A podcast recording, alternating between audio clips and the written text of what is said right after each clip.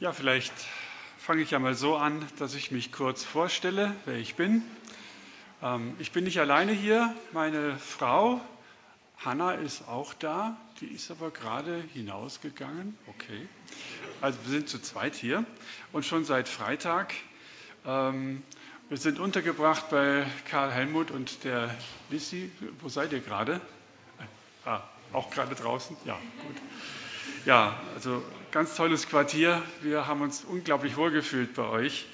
Wunderbar. Und gestern hatten wir noch ein schönes Gespräch im Ältestenkreis, ähm, geprägt von viel Offenheit und äh, persönlicher Nähe. Das war sehr schön. War eine gute Erfahrung für uns, denke ich auch alle. Ja, nun stehe ich hier und predige. Vielleicht ein bisschen zu meiner Person. Ähm, meine Frau und ich, wir haben, ja, wir sind seit 26 Jahren verheiratet. Ähm, meine Frau ist Wienerin, Österreicherin. Äh, ich bin Deutscher, hört man wahrscheinlich auch ganz gut. Bin aber die meiste Zeit im Schwabenland aufgewachsen, also ich kann auch Schwäbisch schwätzen, aber das ist auch nicht euer Dialekt, glaube ich. Ähm, ja, was, hallo? genau. Ähm, ja, äh, ich wohne jetzt in München, Puchheim, Unsere zwei Kinder studieren in München, sind außer Haus jetzt mittlerweile. Und äh, ja, wenn ihr noch mehr zu meiner Person wissen wollt, ich bin Pastor in der Baptistengemeinde in Buchheim. Ähm, genau, dann könnt ihr mich gerne hinterher noch mal mehr fragen. Sonst wird es zu lang im Gottesdienst. Ja, der Guido hat es schon anklingen lassen. Das Thema, du hast vorhin meinen Text vorgelesen, in dem es um die Liebe untereinander geht. Und als Hans-Peter und auch Nils mir die Themen zugeschickt haben, habe ich nochmal ganz genau hingeschaut, was da steht. Wachsen nach innen, vertraut mit Jesus, Jesus lieben. Da habe ich drüber nachgedacht. Und das bedeutet ja, dass man erstmal darüber nachdenken soll, Jesus zu lieben, bevor man einen anderen Menschen liebt. Jesus lieben, vertraut mit ihm sein, das klingt, finde ich, ein bisschen emotional und auch leidenschaftlich. Kann man Jesus emotional und leidenschaftlich lieben? Kann man das? Geht das? Sollte man nicht einfach viel mehr zur Nüchternheit in der Beziehung zu Gott immer wieder aufrufen? Nur nicht so begeistert sein, auf dem Teppich bleiben, nüchtern durchs Leben gehen. Sind wir da evangeliumsgemäß unterwegs, wenn wir so denken und das so empfinden? Es gibt viele Menschen im Neuen Testament, die emotional und leidenschaftlich reagieren, wenn sie Jesus sehen. Und ich habe da mal im Johannesevangelium rumgeblättert, weil das Johannesevangelium und auch die Johannesbriefe, das ist auch eine Einheit. Diese johannäischen Schriften gehören zusammen. Nachgeschaut und habe gesehen, wie Johannes eine leidenschaftliche Beziehung zu Jesus hatte, eine emotionale Beziehung. Und ich möchte euch mal erzählen, wer da alles von ihm aufgezählt wird. Zum Beispiel spricht Johannes von Maria, die von ihrer Schwester erfährt, dass Jesus in Bethanien gerade angekommen ist und er sie sehen will. Und was steht dann da? Und sie steht sofort auf, beeilt sich und läuft zu ihm Johannes 11, Vers 29, da heißt es nicht, und sie dachte nach. Und dann stand sie mal auf, dann spazierte sie, ging in ein Café und trank einen Kaffee. Dann ging sie weiter, warf noch einen Brief bei der Post ein. Nein, hier heißt es, was? Jesus ist da, sofort raus. So wie ein Kind, äh, wenn es ein Eis versprochen bekommt, sofort nach draußen flitzt und sich das auch holt. Leidenschaft drückt sich in Geschwindigkeit, in Schnelligkeit zum Beispiel aus. Boah, den muss ich sofort wiedersehen. Maria Magdalena war untröstlich und weinte, als sie das Grab leer fand. Doch als Jesus ihren Namen nannte und ihn erkannte, was steht da? Wollte sie ihn berühren. Sie wollte nicht eine Diskussion mit ihm anfangen. Sie wollte nicht über das Alte Testament, über schwierige Fragen jetzt mit ihm nachdenken. Sie wollte jetzt nicht irgendetwas äh, mit ihm über das Wetter sprechen. Sie wollte ihn berühren. Das ist etwas Emotionales, wenn wir als Menschen uns berühren, die Hand auf die Schulter legen. Da kommt eigentlich eine Wärme, eine Zuwendung rüber. Da ist etwas Emotionales. Und bei der Maria Magdalena, sie will ihn berühren. Den Mann, der so viel vergeben hat. Den Mann, der sie so sehr befreit hat aus ihren Zwängen. Und was sagt Jesus? Johannes 20, Vers 17, rühre mich nicht an, denn ich bin noch nicht aufgefahren zum Vater. Es geht hier aber um Berührung. Und das hebt Johannes hervor. Das ist ihm nicht unwichtig. Und dann Petrus und Johannes. Ähm, sie haben gehört, dass das Grab leer ist. Und dann liefen sie miteinander zum Garten. Und dann heißt es, so schreibt Johannes, doch der andere Jünger, also er, lief voraus. Und dann steht da noch ein kleines Adjektiv. Schneller als Petrus. Schneller. Steigerungsform. An Petrus vorbei. Noch schneller und kam zum Grab. Johannes 20, 3 bis 4. Und er trottete nicht zum Grab. Mal gucken, ob es auch stimmt. Da hat ihn was gezogen. Petrus, der Mann, der Jesus verleugnet hatte und ziemlich feige war am Kohlenfeuer in einem Hof vor einem Sklavenmädchen, sagte, dass er nicht zu Jesus gehören würde, er kenne ihn gar nicht, das auch noch dreimal insgesamt gemacht hat an dieser Nacht. Der der ist derjenige, als Jesus, als der Auferstandene wieder am Ufer steht, für sie ja am Kohlenfeuer, wieder mal ein Kohlenfeuer, ein Frühstück zubereitet mit Fisch und Brot. Und Petrus davon hört, weil Johannes sagt, hier, Jesus ist da. Was macht Petrus? Er schmeißt sich sofort ins Wasser, greift gerade noch sein Obergewand, weil er nackt ist und krault mit, Affen, mit einem Affenzahn zum Ufer, um Jesus zu sehen. Das beschreibt Herr Johannes. Als Simon Petrus hörte, dass es der Herr war, gürtete er sich das Obergewand um, denn er war nackt und warf sich ins Wasser. Johannes 21, Vers 7. Und Johannes bemerkt noch, und jetzt ist das ganz interessant wieder, dass das Boot etwa 100 Meter vom Ufer entfernt war. Hätte ja auch egal sein können, ne? fünf Meter oder so. 100 Meter schwimmt mit seinen Klamotten durch das Wasser. Er wartet gar nicht, bis er mit dem Boot da irgendwie rangieren konnte und dann irgendwie rudert oder so. Es konnte ihm nicht schnell genug sein. Wart mal, ich muss noch irgendwie mich richtig anziehen. Nein, da muss einfach nur das Obergewand reichen und dann ab zu Jesus. Diese biblischen Gestalten, wie rein oder fleckig ihre Weste auch sein mochte, ließen sich bei ihrer Reaktion auf Jesus nicht von ihrer Vergangenheit lähmen. Das spürt man. Sie schoben alle Befangenheit beiseite und liefen, eilten, rannten, schwammen, kraulten mit großer Geschwindigkeit zu Jesus. Und Petrus hatte seinen Herrn verleugnet und verlassen. Und jetzt kommt das Interessante. Er hatte keine Angst. Oh, Jesus ist am Ufer. Mann, was habe ich getan? Nee, komm noch weiter raus auf den See, ans andere Ufer, lieber gleich weg. Ganz umgekehrt. Petrus hat keine Angst vor Jesus. Ich spreche hier nicht von Ehrfurcht oder von Demut, sondern er hat keine Angst vor ihm. Es zieht ihm zu ihm hin. Als Gescheiterter zieht es ihn zu Jesus. Ist das nicht erstaunlich? Ich möchte mit uns mal kurz ein kleines Experiment machen.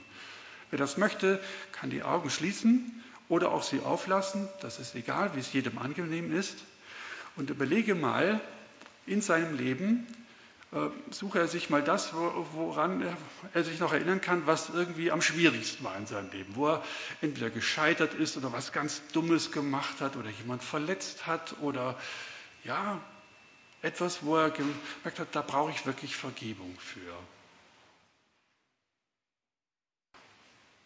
Überlegt mal ganz kurz.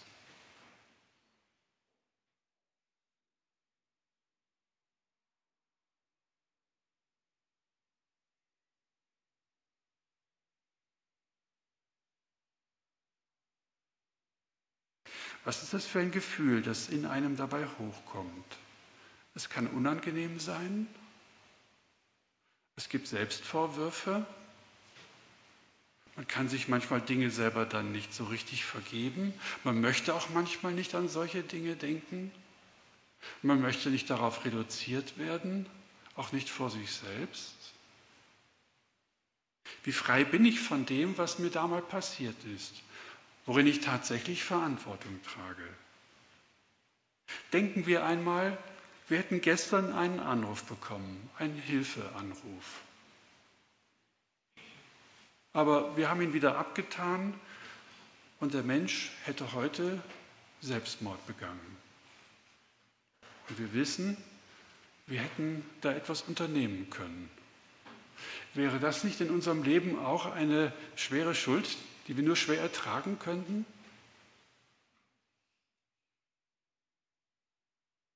Oder denken wir noch ein bisschen schwieriger. Wir benehmen uns vielleicht irgendwo auf einem Fest äh, so, dass wir zu viel trinken und vielleicht sogar Ehebruch begehen.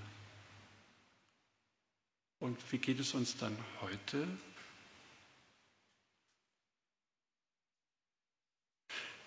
Was spielt sich in uns ab? Würden Schuldgefühle und Selbstverurteilung, Selbsthass uns umtreiben? Würden wir sagen, morgen werde ich nicht in den Gottesdienst gehen.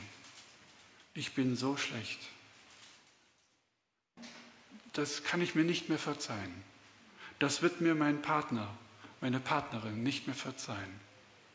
Das werden mir meine Ältesten vorhalten, bis ich daran scheitere oder kaputt gehe.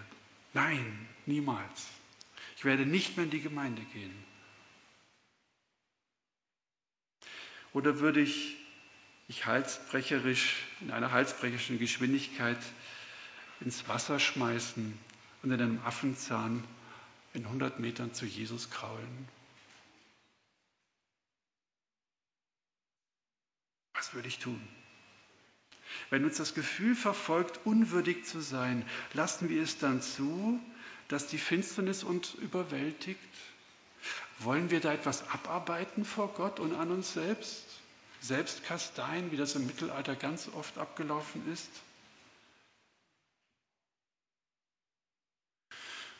Oder würden wir Jesus den sein lassen, der er wirklich ist? Es hängt hier in eurer Mitte, hier vorne ein Kreuz. Das hängt ja nur deswegen da, weil wir es nötig haben. Ich habe das nötig und jeder andere auch. Wir brauchen Jesus. Und Jesus hat eine unendliche Geduld und eine Barmherzigkeit in seinem Herzen. Er ist ein Liebender, der über unsere Fehler im Übrigen nicht Buch führt. Sünde hasst er, aber führt nicht darüber Buch. Wir dürfen jederzeit kommen. Er gewährt Gnade. Nicht nur am Anfang der Nachfolge, sondern auch während der Nachfolge. Und das ist übrigens das ganz Wichtige. Gottes Gnade ist genauso stark wie am Anfang, als wir mit ihm begonnen haben zu leben. Genauso stark ist diese Gnade dann auch im Leben als Christ, wenn man scheitert. Weil perfekt sind wir nicht und werden wir nicht sein. Nicht auf dieser Erde. Johannes will uns deutlich machen, dass die Jünger und Jüngerinnen zu Jesus eilten, weil sie voller Sehnsucht waren, um mit ihm zusammen zu sein. Sie waren Gescheiterte und dennoch eilten sie zu ihm.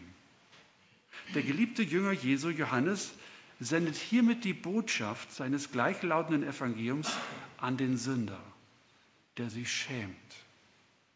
Und weil es ein Evangelium ist, das für Gemeinden auch bestimmt war in der damaligen Zeit, schreibt er dieses Evangelium auch, diese Botschaft an die Gemeinden in seiner Umgebung. An Gemeinden, die nur langsam und zurückhaltend vergeben, weil sie Angst haben, entweder zu lasch zu sein oder zu liberal. Und das will man ja nun wirklich nicht.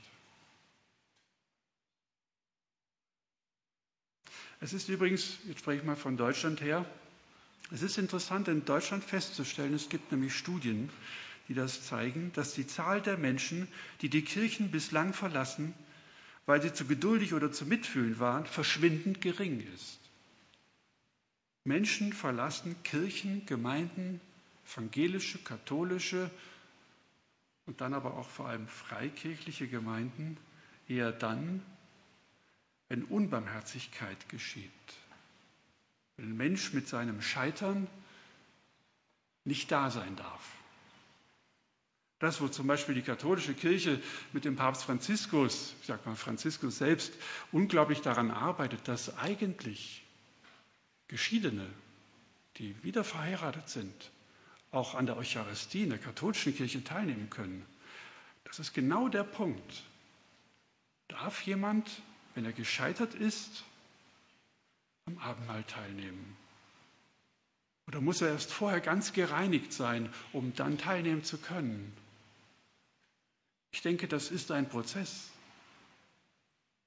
Und hier wird deutlich, dass Kirchen und Gemeinden, auch gerade vor allem bei uns in Deutschland, mächtig daran arbeiten müssen, dass Menschen die Kirche nicht deswegen verlassen, die Gemeinden nicht deswegen verlassen, weil ihnen, in ihnen Gesetzlichkeit und Unbarmherzigkeit herrscht. Deswegen möchte ich tiefer fragen, was ist meine Identität als Christ? Was macht meine Identität als Christ eigentlich aus? Dazu möchte ich eine jüdische Weisheitsgeschichte erzählen, die mich selber sehr berührt hat. Ein frommes Ehepaar betet einige Jahre, dass sie noch ein Kind bekommen mögen. Da plötzlich wird die Frau schwanger, sie freuen sich und lachen. Endlich, neun Monate später, kommt der entzückende Junge auf die Welt. Und sie nannten ihn Mordechai, ein typisch jüdischer Name. Er war wild, liebte das Leben, zog durch die Wälder, durchträumte die Nächte, verschlang die Tage, ein richtiger Räuber als Junge. Und er nahm zu an Alter und Weisheit und es wurde Zeit, in die Synagoge zu gehen und das Wort Gottes zu lernen. Am Vorabend, bevor er am nächsten Tag in die Synagoge gehen sollte, erklärten seine Eltern, wie wichtig und wunderbar es doch jetzt sei, das Wort Gottes zu lernen und in die Synagoge zu gehen mit den anderen Kindern. Und mit aufgerissenen Augen hörte er zu. Am nächsten Tag ging er nicht in die Synagoge. Er ging in den Wald, badete im See und kletterte in den Bäumen wie gewohnt. Das wurde im ganzen Dorf bekannt, das sprach sich herum. Und die, die Eltern empfanden eine ganz große Schande. Es wurde über sie geredet. Ach, guck mal, da, euer Sohn, der macht das nicht, was ihr da, hm, so. Sie riefen den Verhaltensveränderer, heißt es in der Geschichte, den Verhaltensänderer herbei, der alles an Mordechai verändern sollte, bis es nichts mehr an dem Jungen zu verändern gab. Und am nächsten Tag wieder in die Wälder, auf die Bäume, in den See. Dann riefen sie einen Psychoanalytiker, der alle inneren Blockaden in dem Jungen durchbrechen sollte. Und schon wieder war er danach in den Wäldern, im See und auf den Bäumen. Es war für die Eltern zum Jammern um den geliebten Sohn. Es schien keine Hoffnung zu geben und das Gerede wurde immer schlimmer. Zur selben Zeit kam der große Rabbi ins Dorf. Die Eltern dachten, vielleicht eine letzte Chance. Vielleicht kann der Rabbi den Jungen ändern. Und sie gingen zum Rabbi und klagten ihm ihr Leid. Der Rabbi polterte, lass den Jungen bei mir und ich will ein Wörtchen mit ihm reden. Es war schon schlimm genug, dass Mordechai nicht in die Synagoge ging, aber jetzt ihm diesem großen, wirklich auch stark wirkenden Mann wie ein Löwe dieses Kind zu überlassen, war schon ein bisschen schwierig, ein entsetzlicher Gedanke. Hoffentlich geht das gut. Doch es war jetzt soweit gekommen, es gab keine andere Möglichkeit und sie brachten den Jungen zum Rabbi. Mordechai stand im Korridor und der große Rabbi stand in seinem Sprechzimmer. Junge, komm her, befahl er.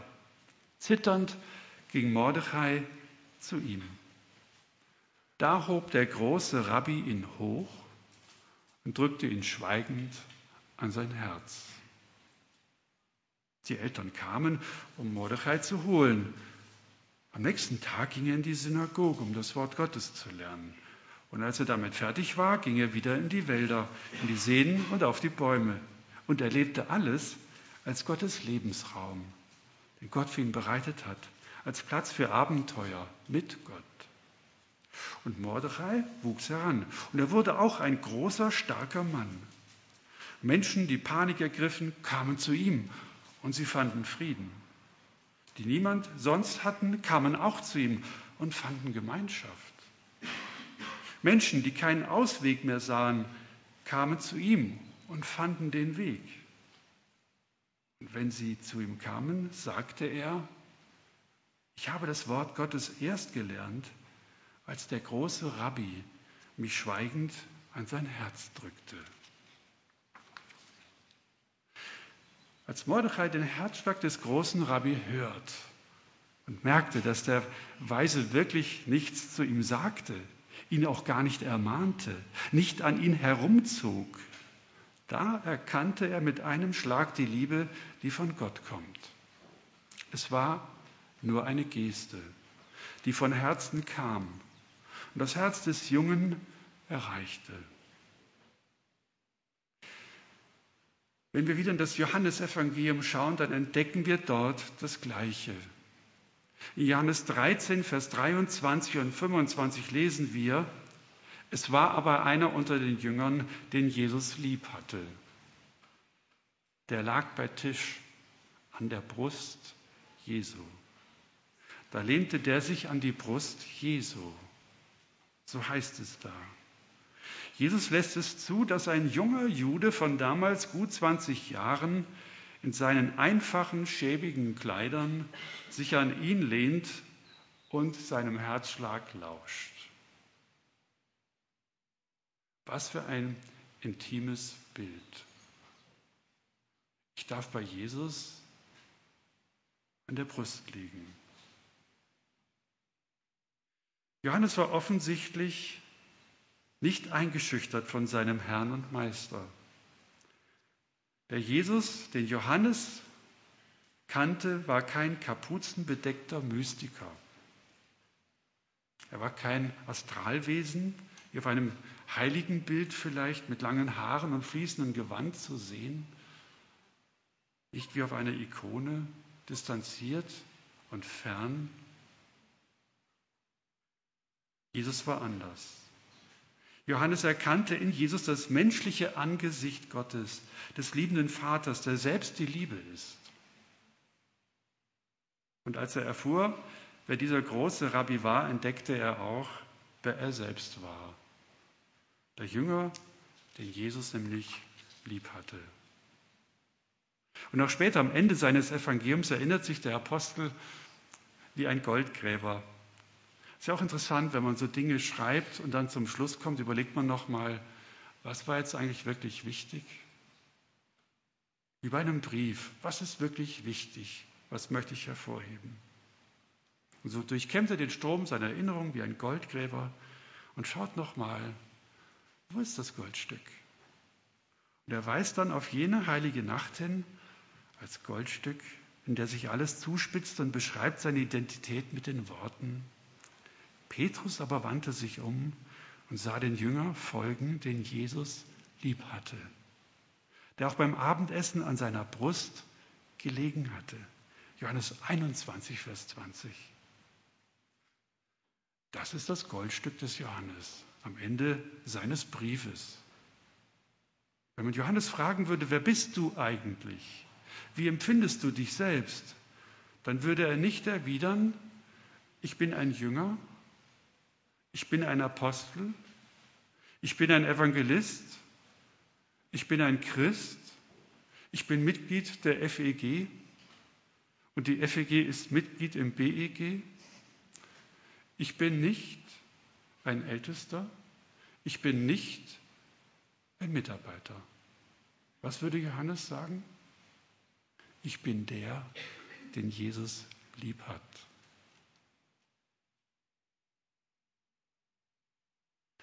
Wer Johannes 13, 23 bis 25 ohne Glauben liest, wo es um die Vaterliebe Jesu geht, der hat wahrscheinlich keinen Nutzen davon. Um uns aber auf leidenschaftliches und mit Jesus vertrautes Leben einzulassen, müssen, müssen wir von Jesus selbst angerührt sein, von der Liebe des Vaters in ihm, wie Johannes es war. Wir müssen wie er uns von Jesus selbst erfassen lassen. Und nicht einfach die Erkenntnis, dass Jesus uns lieb hat, in Erinnerung rufen. Von Jesu Liebe erfassen lassen heißt nicht, dass ich es weiß, dass Jesus mich liebt, sondern dass ich es erlebe, dass er mich liebt. Existenziell. Dass ich wirklich aus dieser Kraft der Liebe heraus mein Leben fröhlich leben kann. Ohne den ständigen Beigeschmack einer falsch verstandenen Demut, sich schlecht zu fühlen, weil man ja Sünder ist. Jesus befreit. Das Liegen an der Brust Jesu befreit seinem Leben. Da höre ich den Urklang des Lebens von Gott für mich. Vergebung, Barmherzigkeit, Freiheit zum Leben, Freude, Vertrauen, Frieden, Kreativität wachsen da drin. Da, wo der Mensch von Gott in Freiheit gesetzt wird, kann er sein ganzes Potenzial ausschöpfen. Aber eben nur als Geliebter. Da geht es nicht um Leistung zuerst vor Gott, dass wir angenommen werden. Und gerne wollen wir Dinge immer erst klären, bevor wir uns gut fühlen für das Gebet oder für einen Gottesdienst oder vielleicht für ein Abendmahl. Das ist wirklich nicht nötig. Ich muss mich nicht vor einer Begegnung vorbereiten mit Jesus, sondern ich bereite mich in der Begegnung mit Jesus vor oder ich werde bereitet oder aufbereitet oder wie auch immer. Jesus selbst ist der, der mich verändert, mich liebt. Also es geht um den Glauben aus erster Hand. Erfahrung, Erlebnis. Johannes ist die enge und intime Gemeinschaft so wichtig, dass uns das Gleichnis Jesu vom Weinstock und den Reben erzählt. Das waren so kleine Bibelstellennotizen auf dem Thema, das ich bekommen habe. Und da heißt es doch, und denkt dann mal immer noch an, dem, an das Bild, das Johannes ab und zu erwähnt. Kopf an der Brust Jesu, Weinstock und Reben. Und da heißt es in Johannes 15, 4, 5 und 9, bleibt in mir, wie ich in euch. Wer in mir bleibt und ich in ihm, der bringt viel Frucht. Und wie mich mein Vater liebt, so liebe ich euch auch. Bleibt in meiner Liebe. Johannes möchte sagen, bleib am Herzschlag Jesu dran. Lass dich lieben. Lass dich nicht abbringen von deinen Selbstvorwürfen, von deinem Scheitern. Kannst du alles bringen. Aber definier dich nicht über deine Sünde. Definier dich nicht über dein Scheitern. Lass es nicht siegen. Definier dich über die Liebe Christi für dich. Und sie ist voller Kraft. Wenn wir mit den Augen des Johannes auf Jesus sehen, kann man erkennen, die persönliche Beziehung zu Jesus überragt alles andere. Dass er mich so sehr liebt und ich zu, ihn zurücklieben darf. Deswegen erwähnt Johannes am Ende auch nochmal in seinem Evangelium diese Frage Jesu an Petrus, liebst du mich? Merkte, ich bleibe komplett im Johannesevangelium, weil dieser Johannes etwas deutlich machen möchte. Liebst du Jesus?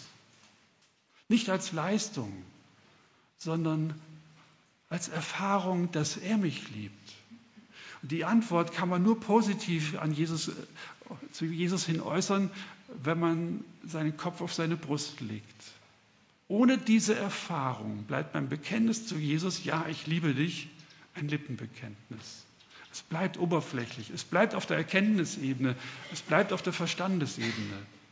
Jesus möchte aber mich erfassen, mein Herz, vollständig, meine Seele, mein Innerstes.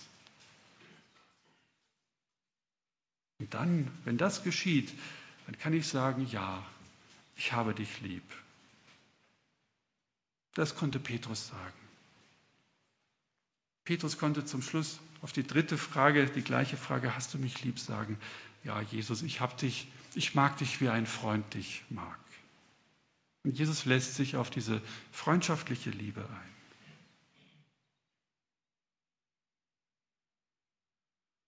Also, unsere Liebe zu Jesus, unsere Vertrautheit mit Jesus beginnt damit, dass er uns liebt und wir das annehmen. Ansonsten bleibt unser Christsein wie ein Tretboot, ein Fahrradfahren. Ich muss alles immer selber in eigener Kraft vorantreiben. Und wenn es mir gelingt, fühle ich mich gut, wenn es mir nicht gelingt, fühle ich mich schlecht vor Gott. Nein. Mit Jesus unterwegs zu sein, ist wie mit E-Bike fahren. Da ist ein grundsätzlicher Motor da, der voller Kraft ist und der mir hilft, durch mein Leben zu kommen. Ob ich mal nicht kann oder ob ich kann. Dieser große Unterstrom der Liebe Gottes bleibt. Deswegen meine Frage, hast du manchmal das Gefühl, Tretboot zu fahren? Kann ja schön sein, auf dem Wörthersee oder wie auch immer. Oder hast du das Gefühl, dass du wirklich mit Gottes Kraft durchs Leben gehst, mit seiner Liebe als Geliebter? Christsein wird so oft reduziert auf Heiligung, auf Moral und ist so schambesetzt. Das Wort Moral gibt es überhaupt gar nicht im Neuen Testament.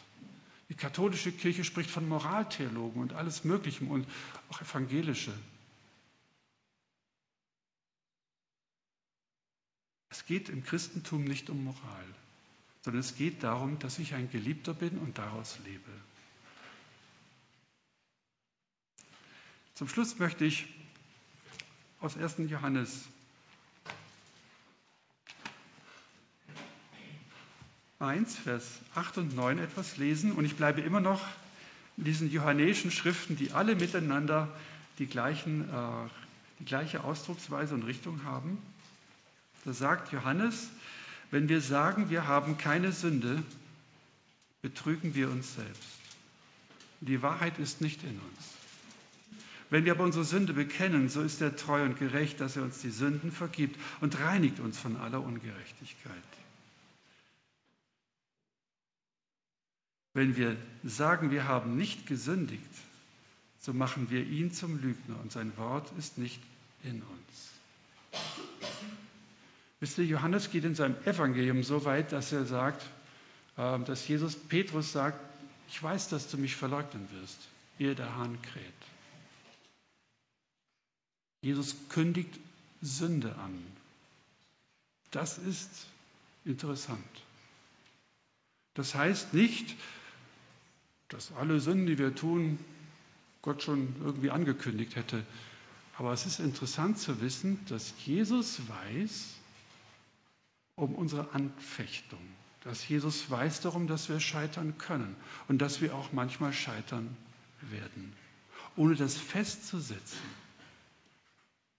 Aber hier bei Petrus ist es so, es ist ein prophetisches Wort. Aber macht doch deutlich, auch wenn Gott wirklich wüsste für den nächsten Tag, wo wir fehlen werden. Da dürfen wir sicher sein, dass wenn wir zu Gott kommen, er uns auch vergibt, so wie er Petrus neu einsetzt. Das möge uns wirklich ähm, erfrischen, ermutigen, zu Jesus zu kommen, jederzeit.